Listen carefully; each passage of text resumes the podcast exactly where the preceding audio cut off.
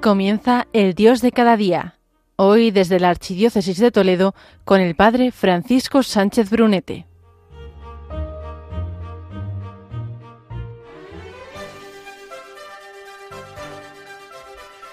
Muy buenos días a todos, queridos oyentes de Radio María. Este será un curso increíble, lleno de frutos, seguro. Pero debemos estar atentos, preparados y dispuestos a perder la vida para y por Dios. Nos ha llamado con nuestras debilidades y también nuestras virtudes. Sea como sea, nos ha escogido en nuestra parroquia, en nuestra familia, en tu colegio, en tu trabajo, en tu grupo de amigos, elegidos para otros que Dios va a poner en tu camino. Puede que resulte un tanto extraño haber acabado las vacaciones y empezar a hablar de este tema que vamos a descubrir en breves segundos. Pero es que volver a coger ritmo en la carrera puede provocar aumento de miedo, ahogos por ansiedad. Pero ahora que de nuevo corres o quieres reordenar tu vida, no te olvides que siempre corres para ganar la carrera eterna. No olvides que corres para ganar una corona imperecedera, no una que se marchita o una tarjeta de regalo. Un consejo, pues mira, necesitas su gracia y también la disciplina suficiente para tomar en serio esta carrera, para que no caminemos sin un propósito, sino para llegar al cielo. Y todo ello sabiendo que quizás no veremos los frutos de lo que estaremos sembrando, pero siempre confiando en que todo aquello que daremos dará fruto, el fruto que Dios quiera. Es septiembre, se dio el pistoletazo de salida hace unos días, la intensidad se acentúa con el inicio ahora de colegios e institutos y puede que sea así mes de prisas, mes de estrés. Ahora, justo después de vacaciones, ¿cómo vivirlo? ¿Cómo afrontarlo? ¿Y Dios, dónde queda en todo esto? Vamos a intentar adentrarnos en la realidad del estrés para luego en siguientes programas poder exponer diferentes emociones que pueden estar en nuestros corazones y elevarlas desde las emociones de Jesús. Comenzamos de su mano este nuevo programa, El Dios de cada día.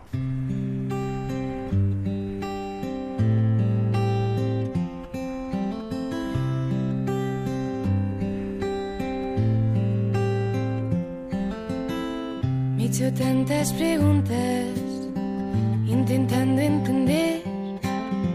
Me he lanzado a buscarte sin saberte ver.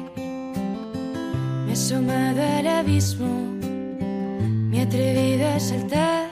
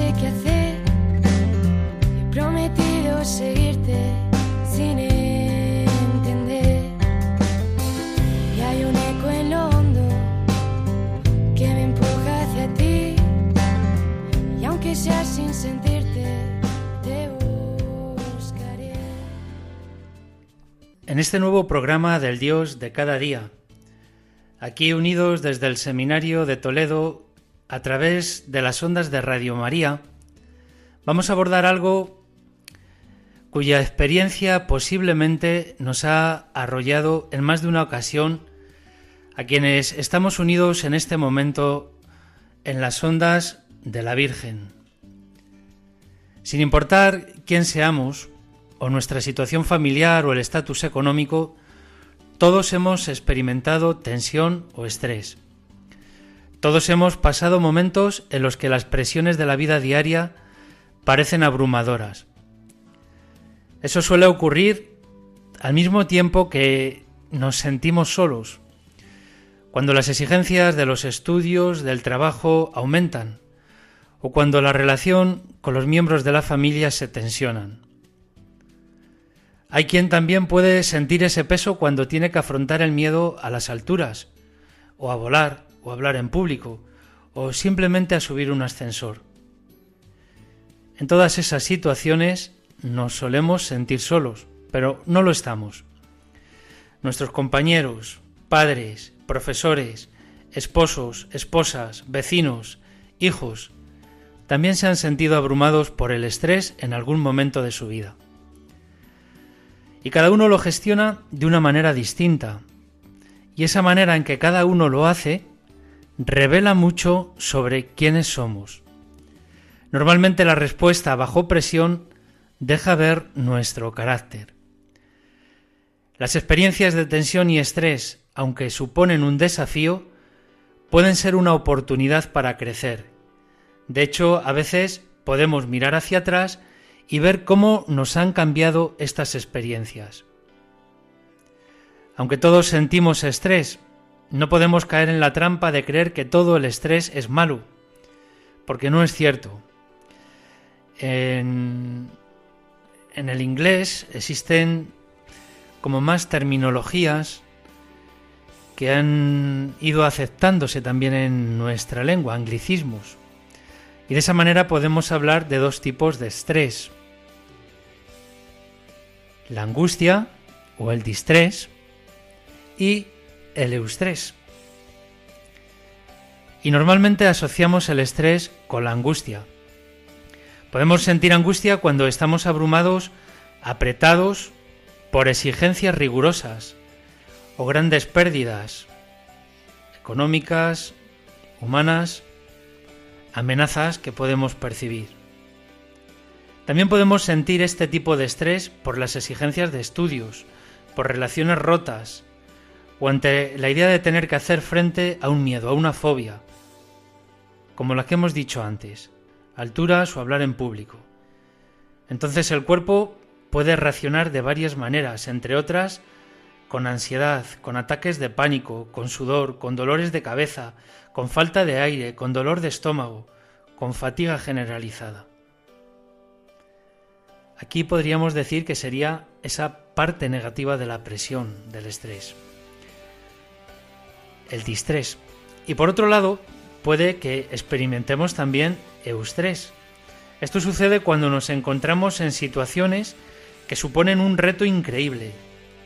La diferencia radica en que podemos encontrar cierto disfrute en estas situaciones. Por ejemplo, podemos sentir eustrés al empezar en un nuevo trabajo, al tener una cita, al entrenar para un partido importante, al pasarnos un juego de la Play al ir a un sitio nuevo o al hacer ejercicio físico intenso. El cuerpo reacciona distinto ante este tipo de estrés. El estrés puede ayudar a mejorar el sistema inmunitario, además de ayudarnos a ganar músculo. El estrés hace que el cuerpo libere cortisol, una hormona que mejora la memoria y la creatividad, y aumenta los niveles de dopamina, de modo que estamos más alerta, más sociales y felices. Hay veces que uno se quiere poner a estudiar un examen, no puede, no puede, no puede, y casi, o a escribir algo, y en el momento oportuno, ya casi cuando queda poco tiempo, todo, se, todo sale, todo se desarrolla. Pues bien, independientemente del tipo de estrés que sintamos, estamos llamados a abordarlo y a trabajar esas experiencias de estrés y no a huir de ellas. No basta con identificar nuestros factores que lo provocan, para evitarlos, porque tengamos miedo.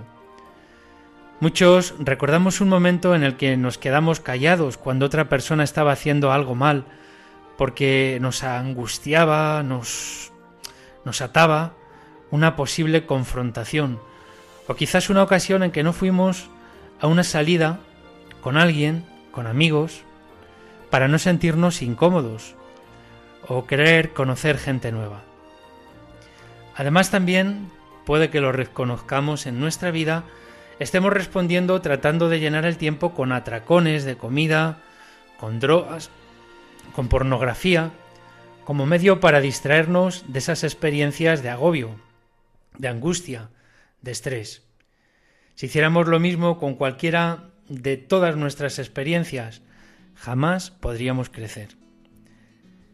Aquí viene a nuestro socorro una virtud, la virtud de la fortaleza, que nos ayuda a superar de manera positiva esa presión.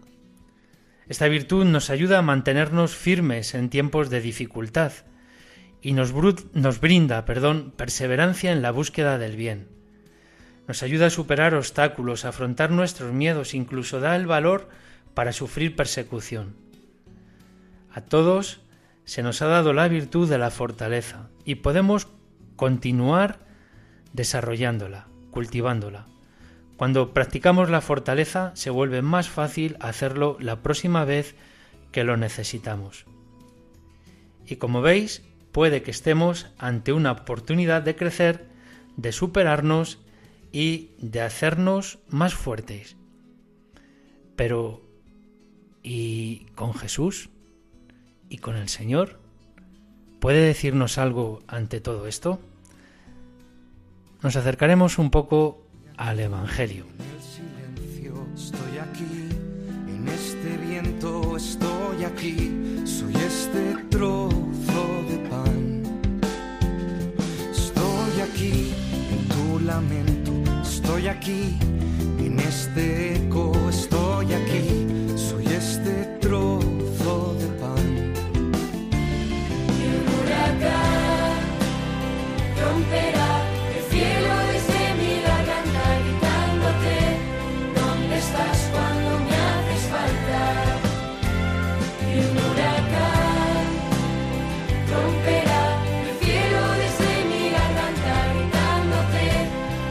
estás cuando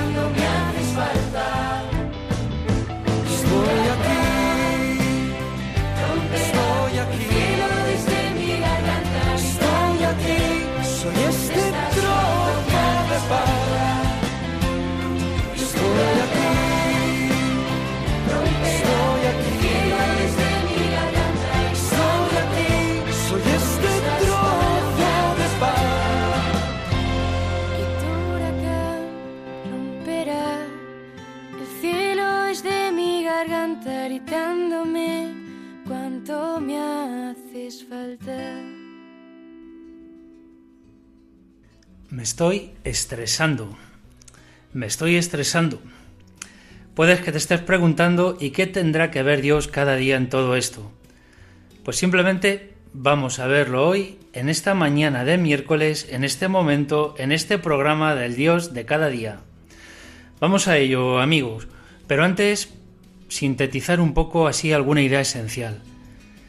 Tienes miedo porque estás ante algo nuevo y desconocido, pero te mueres de ganas de demostrar tu valía, de hacer frente a las adversidades y de salir victorioso.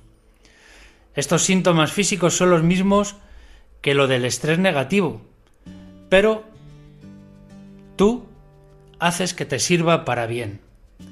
Tu mente dice que está emocionada en vez de angustiada o nerviosa. Así el estrés se distingue por venir caracterizado por la persona que lo sufre y no por las circunstancias que lo causan. Vamos a meternos un poco en los Evangelios ahora, porque los relatos de la pasión de Jesús nos dan varios ejemplos de cómo gestionar el estrés. Después de que arrestan a Jesús, por ejemplo, Pedro es sometido a una presión muy fuerte, inmensa. Su reputación y su vida corren peligro cuando aquellos espectadores del juicio intentan vincular a Pedro con Jesús. Fijaos lo que dice Lucas.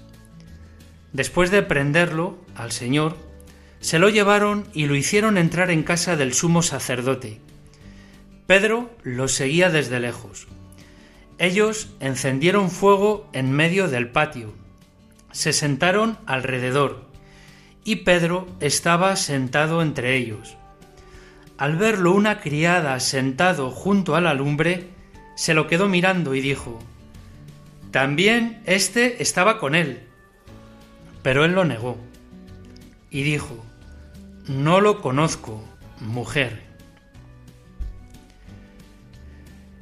Ese encabezonamiento, esa reticencia de Pedro a afrontar esa presión lo va a hacer llorar amargamente por la vergüenza, por el dolor de la traición a ese amigo con mayúscula. No volvemos a verlo hasta mucho después de la muerte de Jesús. Dice Lucas, y saliendo afuera, lloró amargamente.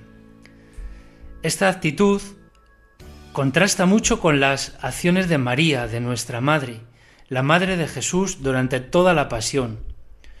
Aunque el sacrificio de Jesús causó a María más tensión de lo que jamás podríamos imaginar, María permaneció siempre con él. Ella permaneció al lado de su hijo cuando lo agredieron verbalmente, le pegaron, hirieron y atravesaron su pecho, su costado. Así dice Juan.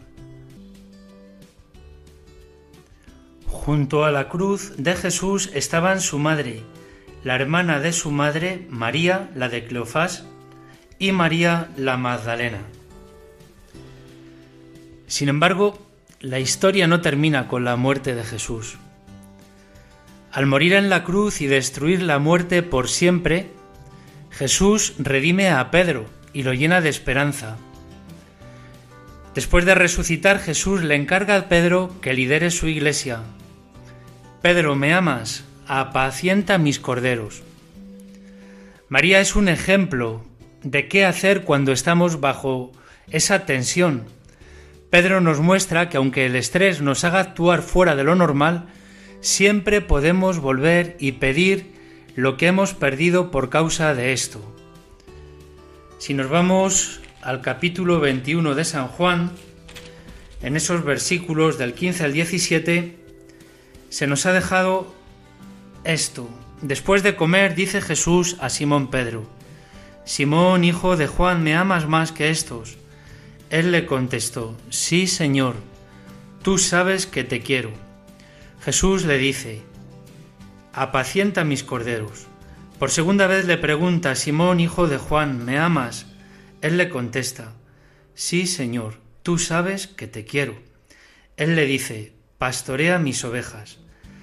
Por tercera vez le pregunta, Simón, hijo de Juan, ¿me quieres?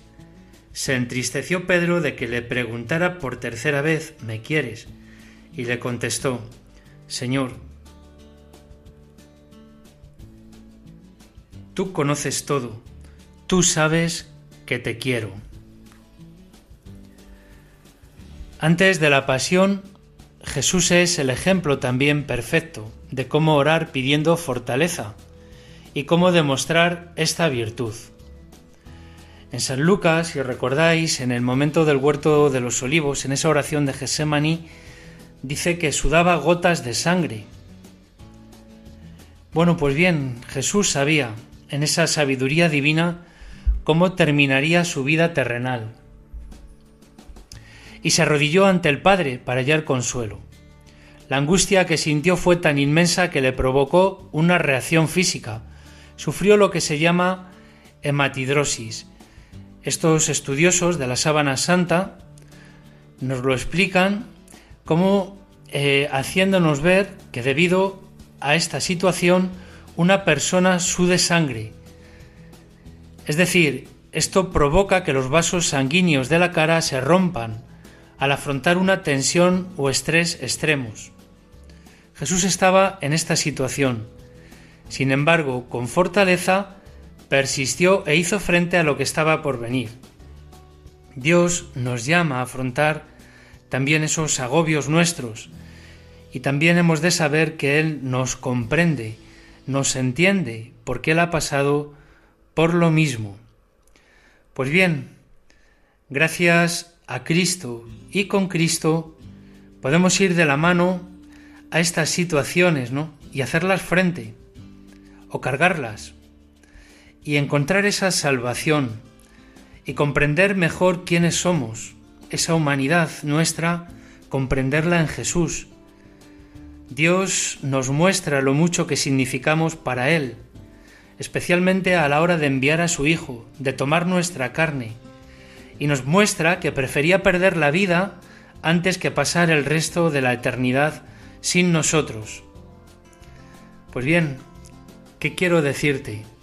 Cuando vivas esto, cuando vivamos esto, tú ser es hijo de Dios, eres hijo de Dios, esa es tu identidad, hijos e hijas de Dios. Las infinitas maneras en que nos identificamos nos muestran que Dios nos ha creado meticulosamente y con cuidado. Independientemente de lo diferentes que seamos, todos estamos unidos en nuestra identidad de hijos de Dios, hermanos en Cristo, y nuestra vocación a afrontar también estos factores de agobio en la fortaleza que Jesús nos brinda. Santa Eucaristía, mira al pueblo de tu corazón.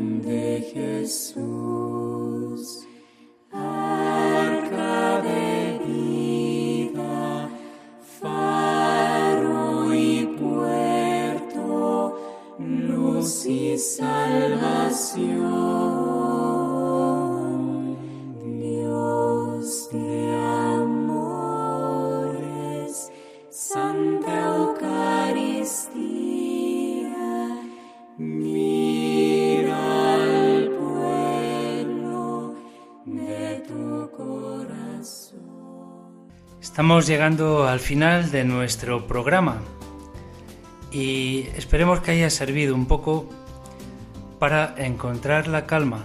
Pero cuidado con estas frases que son mentiras y otras más que nos decimos a nosotros mismos. El Señor está. Lo que hacemos con nuestras emociones define nuestra moralidad. Y desde que Jesús se hizo completamente humano, experimentó las mismas emociones que nosotros. La diferencia es que Jesús tomó estas emociones y nos dio un ejemplo de cómo ordenarlas por el bien de todos. Esto va a ser lo que veremos, especialmente 4 o 5, destacando 4 o 5 las más concretas en nuestra vida. Y bueno, espero que les haya servido, que hayan estado a gusto, que haya llegado la calma, que haya crecido la fortaleza.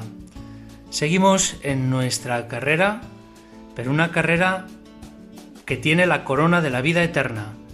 Hasta el próximo programa, 11 de octubre, aquí en Radio María, en el espacio El Dios de cada día. Corazón de Jesús, abre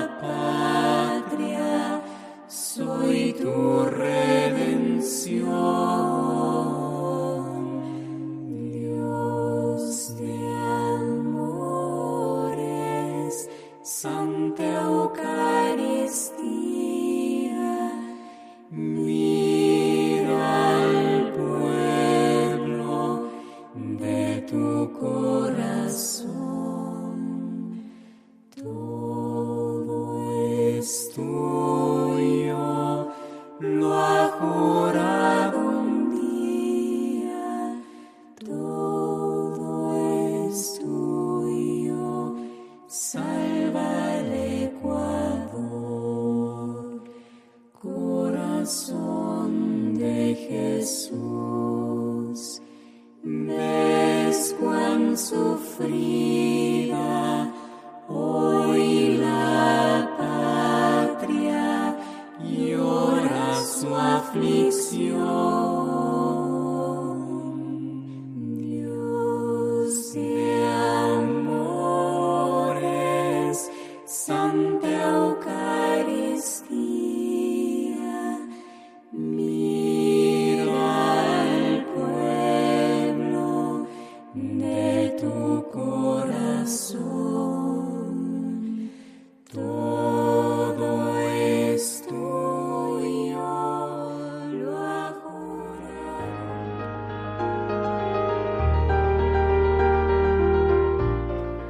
Así finaliza el Dios de cada día, hoy con el Padre Francisco Sánchez Brunete desde la Archidiócesis de Toledo.